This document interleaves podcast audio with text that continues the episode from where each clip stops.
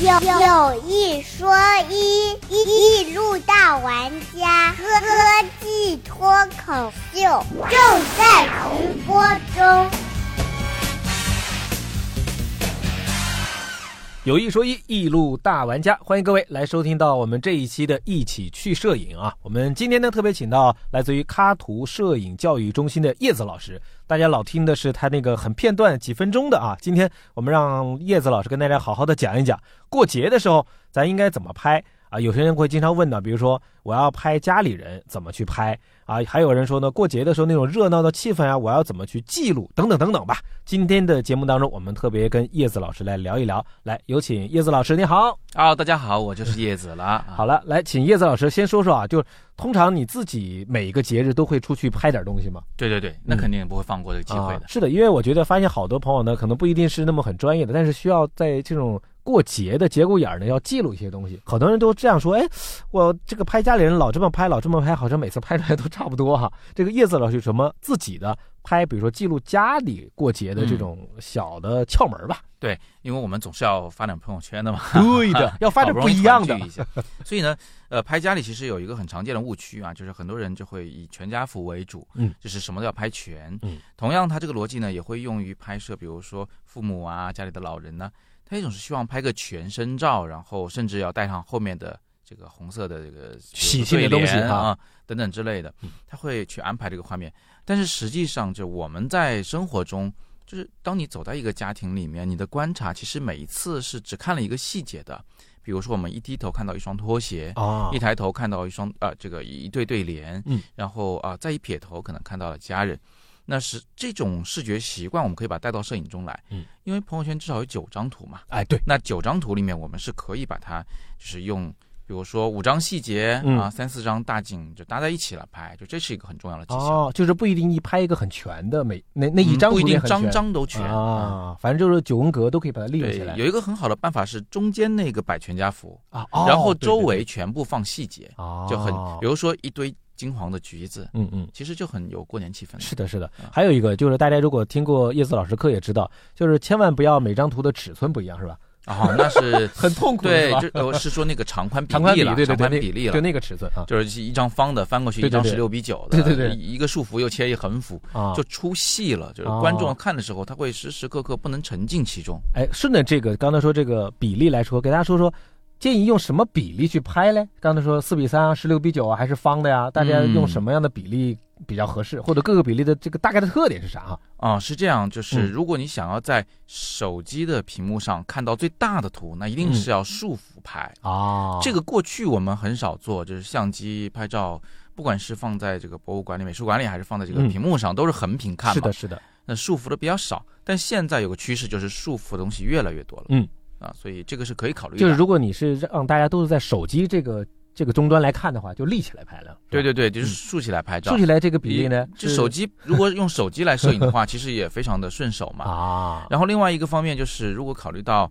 如果是电脑上看着也也也还大，嗯嗯然后手机屏上看着也不小哦，那就用正方形构图。啊方形方形，它可以充分利用那个屏幕的这个尺寸。对，呃，因为一张图有时候下面还配点文字嘛啊，文对字的说明嘛。对的嗯。而且那个九宫格发朋友圈的时候，不就是九个方块，放大还是个方块，啊哦，哎对对对对就会对，比较好看。是的。那其他比例就一般不太用了，是吧？横幅也会用的，也但会用横幅一般就是说，那是一张就是它有必要横幅构图的摄影作品啊。嗯，这横竖可以切换的，就一组啊组一组组照里，我有的横有的竖可以。但是比例要一样。啊，对你你不能一会儿方一会儿长就不行 了。对对对，啊这也给大家做一个小提醒，这个从观感角度来说，大家这样看起来也会更舒服一些。我就想拍一些家里的人啊，这个人有什么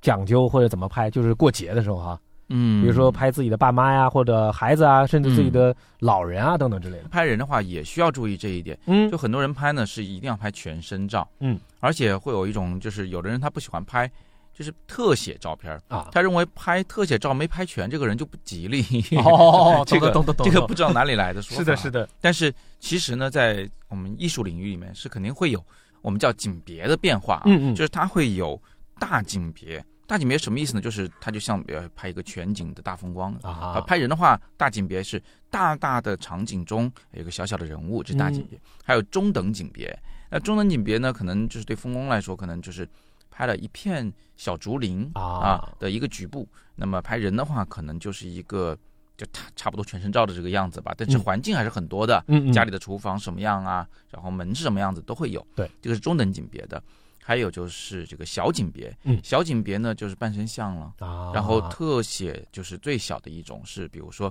父母的嘴唇的特写，哎哦就，呃很老这人么嘴唇细，节了，老人嘴唇可能会很很很有点干干对的对，对对，对而且呢胡子会会有点胡啊茬，有点花是的白是，的对吧？还有手部的那个皮肤哦啊，，就是这些细节，他把它全部组在一起。就嗯会非常丰富哦啊这景个别是要变化，大、中、小、特嗯，四个等级。哎，这样一看啊，就是可以想象那个如果发到比如朋友圈，那个每张图看出来的感觉都是不同了，而且加起来就是很全的了。对，特嗯别丰富，而且它还是那句话，它特别符合人的观察习惯。嗯因为我们走在外面儿，真的眼睛是一次只能看清一个地对方的。对对对对，我们看到的世界是所有细节的集合体。嗯，就其实就是一个很全的，我们看也是找到上面一个重点来看，是吧？对对对，是的，也不是是说要全部都看到哈。的对。哎，那另外就说到这儿，很多人就说，哎，刚才说各种景别了，是不是咱这器材啊就都得上了，是吧？这个嗯器材上应该叶叶子老师有什么好的推荐，或者怎么来挑选自己适合的吧？嗯，我觉得是这样啊，就是如果是拍家人的话，其实手机是一个非常好的器材。嗯，主要是就家人们他不见得那么习惯面对那个黑洞洞的啊大镜头，对你的越专业可能就搞得越正经了。嗯，啊，他们可能气氛反而就会被削弱。哦，那嗯，但是手机拍呢，它有个弱点，就是它在弱光环境下可能。会那个画质上可能不如相机，嗯所以有必要的话呢，确实也可以用一些相机来拍摄，嗯，如果是用相机的话，我们就要挑一下那个镜头的焦距，啊，那比如说家里一般是三十五毫米嗯会比较合适，那个镜头呢又不是特别广，又不是特别长，嗯，它刚好能记录人物，也能记录人物所在的那个环境。对啊，也能施展得开。对就这对对样，啊有人会说我要拍人物应该用五十毫米啊，呃，这个大家都有这个想法，嗯但是啊，五十毫米就太长了，啊五，十毫米在家里面施展不开嗯，会导致你拍的每一张其实都是一个特写或者是半身像。就没区别了哈。就是，嗯对，我们要明白一个道理，就是如果你拍的都是你的呃家人的那个半身像的话，那个照片虽然对自己家很有意义，对自己嗯很有意义，但是发出朋友圈的时候，别人看到的时候他不嗯认识啊，啊，这不是他的家人，对他无法感动他，所以要把那个家居环境记录进去，嗯人家一看哦，哎，我家也是类似的这种环境。对的，对的我也是，父母会在厨房里忙忙叨叨的来为我们做年夜饭，嗯所以这样的话，它就有共鸣的空间。对的，对所以要的用广一点的镜头，三五也可以，二八也可以，哦就是稍微广一点的镜头，用对相机的对话啊，用手对三优五二八优先手手机拍是吧？只要手机能拍就用手我机觉得拍，是。最好了，手机能拍是最好 方便而一些且手机的镜头就是二八嘛，嗯大体上就是二八。对，所以呢，从这个镜头使用，大家也可以选择这样的镜头在家里面来记录哈。那我们再说的稍微的宽一点哈，比如说这过节了，咱们这个到外面去溜达一下，一家人出去转一转、走一走哈，比如逛个公园儿啥的。嗯这个呢，咱这个器材是不是还是刚才那样的匹配，还是说要啊，增那加一些？ 就我觉得可以有一支变焦镜头哦，啊。然后为什么要变焦镜头啊？因为嗯当你走到一个宽阔空间中的时候，你有的时候有的东西够不着，树顶上挂了个灯笼，你觉得好看啊，是吧？或者是猜个灯谜，对对对，啊，你是拍不着的，就是太远了。嗯所以这个时候呢，你就可以有一个变焦镜头，大概什么二四七零左右的变焦就够了。嗯，然后就也还是一句话，就是呃大中小特，啊这各个景别变化起来。但是我们可以找的那个对象啊，拍的对象就变了。嗯嗯就里边儿可以有一两张有家人，嗯其他更多的呢，最好是就是场景中的一些特点，比如公园里它是如何布置的呀，啊，啊有什么跟以以以往与众不同的地方，啊、把嗯那些东西给弄出来。所以啊说也是刚才那样，就是如果发出来还是九宫格来举例的话，就也丰富一些了。很丰除富，了看到它家很人热周围的闹情啊，况很热闹。就是我我家人嗯走在这个公园里去享受这个假期，那他一定是要把公园里的那个场景啊交代清楚的，是的交代是的很丰富的。这个其实就有点像是看电影，它通常会几个镜头去交代很多的对对东对西一样。对对对，我们如果你可以想象，如果我们在看一场电影，但是从头到尾，嗯，他都在拍那个女主角儿，她再好看，我们都觉得这电影有问题啊 的，对的。呃，感觉不太对啊。是的，是的，哎，那刚才提到了，如果大家这个过节的时候要拍拍这个家里人啊什么的啊，刚才以上希望能够让大家能够拍出不一样在朋友圈的照片儿。那还有一组组人呢，就是他这样，他有点像是拍一些好像过年应该有的一些气氛类的东西，嗯类似于计时吧，是吧？嗯，这种呢，是不是这个比刚才说拍家人来说还还是要难一点，还是怎么样？纪实摄影的主要目的呢，其实就是呃要记录这个假期嘛，嗯啊，甚至它可以反映一些现在的一些社会的习俗啊、对现状啊等等的。那纪实摄影确实要难一点，主要是难在于它的这个意识目的变深了嗯啊，变广了。啊，除了对自己有意义，一定要对别人有意义一点。对。然后第二呢，就是在于，呃，你要拍的那个画面中，难难免会有人物，但这个人物可能不是你的家人。对对对对对，啊，可能是新认识的朋友。没错当然，我们一定要跟人打好招呼再去拍摄他。。嗯啊是是，但是这样的话就不可控一些，就你跟他的沟通，因为对对方不不够像家了人解那么熟悉不。像那么熟。嗯，你比如说啊，我想、嗯我脑中浮现一个画面，哦我对春节的假期的那个感觉有嗯一个印象是小麻雀， 哦，那个嗯，因为我是在北京啊，就是北京的那边儿的那个小麻雀，到冬天的时候它会它会特特别害怕吃不到东西，哦，它会把自己囤的巨圆，哦嗯就是一个圆乒乓球，然后下面长两个小腿， 哦，这种还真没见过。 就很胖很啊我啊我因为我到这个深圳来，我看到那个啊深圳的麻雀还真不那么吃，是的，是的，他它们啊养秋膘它没那么狠，没错没错，啊就所以没看到乒乓球那种造型的对，所以在如果是我，我要说明说我们到了冬天了啊啊，那我可能就会去拍一只小麻雀来表示。 哦这种做法呢是叫做符号，嗯，它用的是它这种符号会更更嗯委婉一些，嗯它不会像说啊这个对联那么直白和简对对哦单对啊，但是呢，可能北方人一看就懂哦，这肯定是冬天又来了。对，就是他会不是一下这个看透了那种。对对，这也很像写作文啊。嗯有时候我们明明要写一个伤感的事情，嗯，但是我们第一句话说“枯黄的叶子从天空中飘落下来”，这不是废 话吗？啊，不是，它是铺垫这个情绪，是的它是个是的符号。对对对，所以这个其实就是对可能拍摄的这个人来说要求会高一些，还得就不光是拍照本身了，还得了解些别的东西哈。嗯，对文化，对这个什么方面都嗯要什么了解方一面点，都要了解因为啊纪实它本来就包括包罗万象。对。对，不然也不知道该怎么去拍那个东对西。对，所以一直就说纪实摄影是有点难度的，就是嗯如果说静物摄影是摆弄那些静物和光线，嗯，然后风光摄影，其实那个风光就在那里，你可以花一个小时准备，啊然后等待日落的一瞬间。啊，人像难在主要是沟通，对啊、你如何去调控对方的情绪和姿势？嗯，那如果是计时的话，他就要加进一个随机应变，嗯那就很难了，得反应快，反应啊非常快。也好多朋友在节目当中也经常问到，说拍纪实的好像对设备要求是跟这个普通别的拍照不太一样，是吧？纪实这一块儿，比如说要选个相机的话，它是从哪些角度来选嘞？纪实摄影它对器材的要求呢，确实很特殊。嗯，比如说在拍风光的时候，我们需要广角，需要长焦；嗯拍人像的时候呢，需要大光圈的定焦镜头。嗯，然后拍纪实的时候，它就反过来了。哦，就是既不能太广，也不能太长，它呃也不需要大光圈镜头，它需要小光圈的。嗯这个逻辑是这样子的，就是拍摄目的不一样，器材就会不一样。如果拍摄人像的时候呢，我们通常是为了描述这个人像的美，那么它背后的东西啊，其实是可有可无的。嗯我们就会用大光圈把它背后给变成模糊的样子啊，我们叫小景深效果，对，背景虚化效果。但是呢，纪实摄影呢，我们就非常在乎这个镜头有没有小光圈。嗯同样两只头摆在我跟前，我会选那个有更小光圈的镜头，啊因为光圈要是小了呢，它背景就清楚了。嗯，背景一清楚了，我能讲的故事就更丰富。这也是一个这个器材使用上的难点，就是因为它老用小光圈拍背景很清楚的照片儿，那么你还是需要把所有的事物组织到一个画面中来，嗯让它对，不显得乱。它嗯只能显得丰富，但不能显得乱。所嗯以这个是叫加法构图，也是会有难点的。哦，所以说就刚才说这个是反的，大家常规都大多数人哈还是喜欢说光圈大啊那种对对感觉不对啊一样，但是纪实这一块呢，我们在乎小光圈儿，对那一大就啥也没了，对，焦距也一样，大家在 嗯乎，一般都会在乎，要么就买很长很长哎的，哎哎很爽嘛。嗯啊前段时间我用了一支一千毫米镜头去拍 那个野生动物，哦那很爽。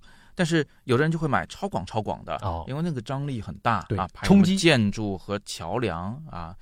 这个都是非常漂亮的。嗯但是呢，纪实呢它又讲究一个平实，讲究一个诚恳。嗯看那个照片就像是个真的，啊所以我们常常就用三五五零，最广的话也就是二四或者二八嗯来拍摄。所以说就其实反而就有难度了。呃，它真的是有难度嗯的，就好像是我已经规定了，你这篇作文不允许用对任何的成语来写，啊，但是依然要感人，嗯，那这个是有难度 的。对，这个经常节目也问我们，是不是也问叶子老师，就说好像这个纪实拍，大家拿那个相机啊、拿什么徕卡比较多，怎么没有拿什么佳能、尼康，然后看的没那么多 呢？其实也可也以有有，也是吧啊可以有，嗯，不太一样 吧？就是徕卡的那种相机，它的那种理念啊，就是慢拍啊。嗯我说的是徕卡的 M 系列，嗯嗯就它最经典的经典的系列那个，嗯，那个系列的相机它是只有三个功能的，就是一个是手动对个焦啊，自动对焦没有啊，，对，没有自然后动还有一个是光圈可调，嗯，快门可调嗯，感光度那就要看你是不是这个数码相机了。它现在也有出胶片的那个 M 系列相机啊，那个就不能调感光度，嗯数码的就是第有第四个功能，感光度没了，就啥也不能动了。，四个功能的相机 对你想想这个，呃它拍起来呢，呃，好往好了讲，它是非常的，嗯，怎么说，非常有自由的感觉，嗯，就我不会被相机束缚，你不用管那么多的东西。嗯就两三百个菜单，那 个对对对，看学就都得不知道学什么东西、是啊，的，是的，呃，但是呢，就是往往不好的来讲，就是它可能没有那么多高级功能吧，嗯什么人脸跟踪对焦， 就根本没 有就靠你自己的手 了，是的靠是手的速了。啊。对所以说，那种喜欢的人，他就是喜欢那种比较纯粹的那种感觉，是吧？对对对，我有一个学生啊，嗯就前段时间正好在跟我讲，他就说我真的是对数码东西都不感冒，他是个男生，但是他哦不感冒。哦，他真的不喜欢那些花里胡哨的东西，他只嗯想好好拍照。他说嗯问我推荐什么，那我只能推荐你来看 M，啊，所以它的优势和劣势都在这儿，是吧？都在这儿。他哦就像一个老古董， 像一个那个古代的公主，对就是大家都想娶，但是其实很难伺候。 对，取回来有的时候可能后悔了。好多后 悔的，哎呀，这个就是啊是的，哎，那为啊什么刚才说像比如说传统一点，尼康、佳能啊，包括索尼啊嗯等等，这个他们如果去拍这种纪实的话，是容易呢，它还是简单一些嘞？其实也有很多这个国际上的纪实摄影的大腕儿、嗯啊，呃在用，我看也用佳能啊在拍，尼康或者是索尼在拍，嗯，他们有他们自己的优点，呃，但是呢，就是看你怎么去用这个相机啊，还是其实看人功能还是那些功能啊，啊，就其他给你两百功能，你可以不用嘛，嗯。你可以视而不见嘛就是有点浪费的感觉。我甚至是吧听说过一件事情，就是嗯，嗯，就是徕卡其实新出了一台相机是数码的，然后他送给了一个这个摄影大师，嗯那个摄影大师就干第一件事儿就是拿个黑胶布把屏给贴了。不要屏幕我不想看，啊，因为它的光圈快门都是上面调嘛。啊，对，然后我我也不想回 放，你我就想当胶片拍就好，啊就是你可以选择性视而不见。其实对用什么相机跟你拍出来什么题材或者什么的照片的结果嗯还，是要嗯看自己什么艺术性其实都没什么关系。啊，就好像我我今天给你一个 A 品牌的锤子，明天给你一个 B 品牌的锤子啊，它其实一个东西，对就对这时候对对用钉钉子嘛，钉得进去就行了。是的，这个也是就是顺便提醒大家，就这个器材虽然呃某种意义上也重要，但是也没有那么的重要，是吧？嗯，对，它它有 ，影响有我只能影说响它啊有影响，但是它没有那么重要。啊，所以大家挑器材的时候，其实也不用过于太纠结，主要是得知道自己想拍啥。是吧我老推荐大 家说，你看看身边朋友玩的最好的用什么品牌，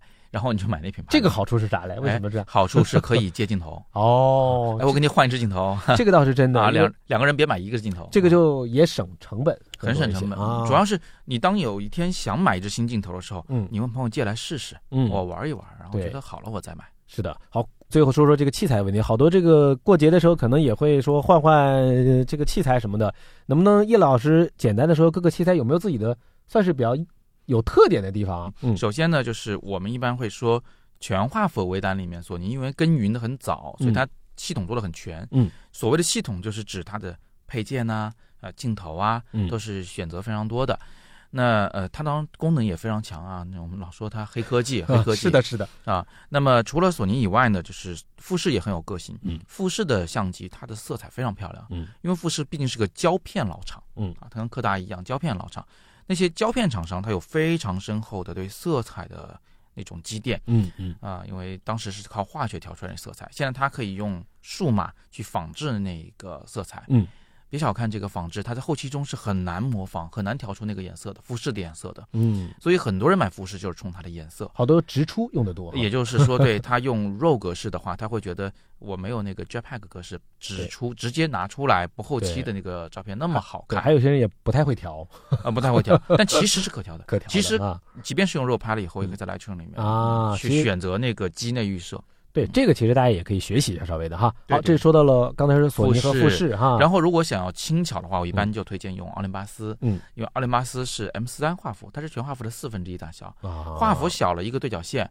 那么它的镜头其实就可以小一个直整径体，都小下来哎，直径变成半径啊，它镜头非常小巧，有一只它的有一只六百毫米的变焦头，嗯只有半个矿泉水瓶那么长，哦，那真的挺小的，粗粗细差粗不多，细差不多啊对，。差不多，轻便这个角度来说的话，奥林巴斯这个品牌给大家轻便的选择是很多的了。非常多。而且嗯奥林巴斯它其实也挺黑科技的，嗯嗯我拿过它一台旗舰机，在七九八艺术区，就是夜景八秒手持，真的没抖。哦，清晰的那啊这个我自己还都是吓一一样跳。哦，好，这也是一个特点，大家可以根据这个情况选。那嗯另外的品牌呢？其他佳佳能、尼能康和这种尼比较康传统，对他们一直在生产这个单反相机嘛嗯。哼佳能前段时间应该是不是把这个单反给停了？ 哦，好像好像有好个像新有闻这啊个不消知道息是不是？嗯啊我没有去验证啊。嗯但是总的来说，大家都会认为，就是说单反系统呢，其实已经完成了它的历史使命。嗯将来不是说一定会完全不存在，但是就是更多的人会转向于微单来使用了。嗯尼康、佳能后来也是，呃，这个只好顺应了历史潮流，改做微单相机。嗯，那我现在就是没有用过他们的微单，所以我对他们俩的微单现在还不太好评价。不了解，主要不是真的不啊是特别了解。是的，是的，嗯好，就是简单说一下主流的器材。到这儿呢，今天节目时间也差不多了啊，也非常感谢来自于咔图摄影教育中心的叶子老师啊，来到我们的节目当中，跟大家聊一聊关于这个摄影的事儿啊。当然，如果各位有兴趣的朋友呢，好多的一些知识可以通过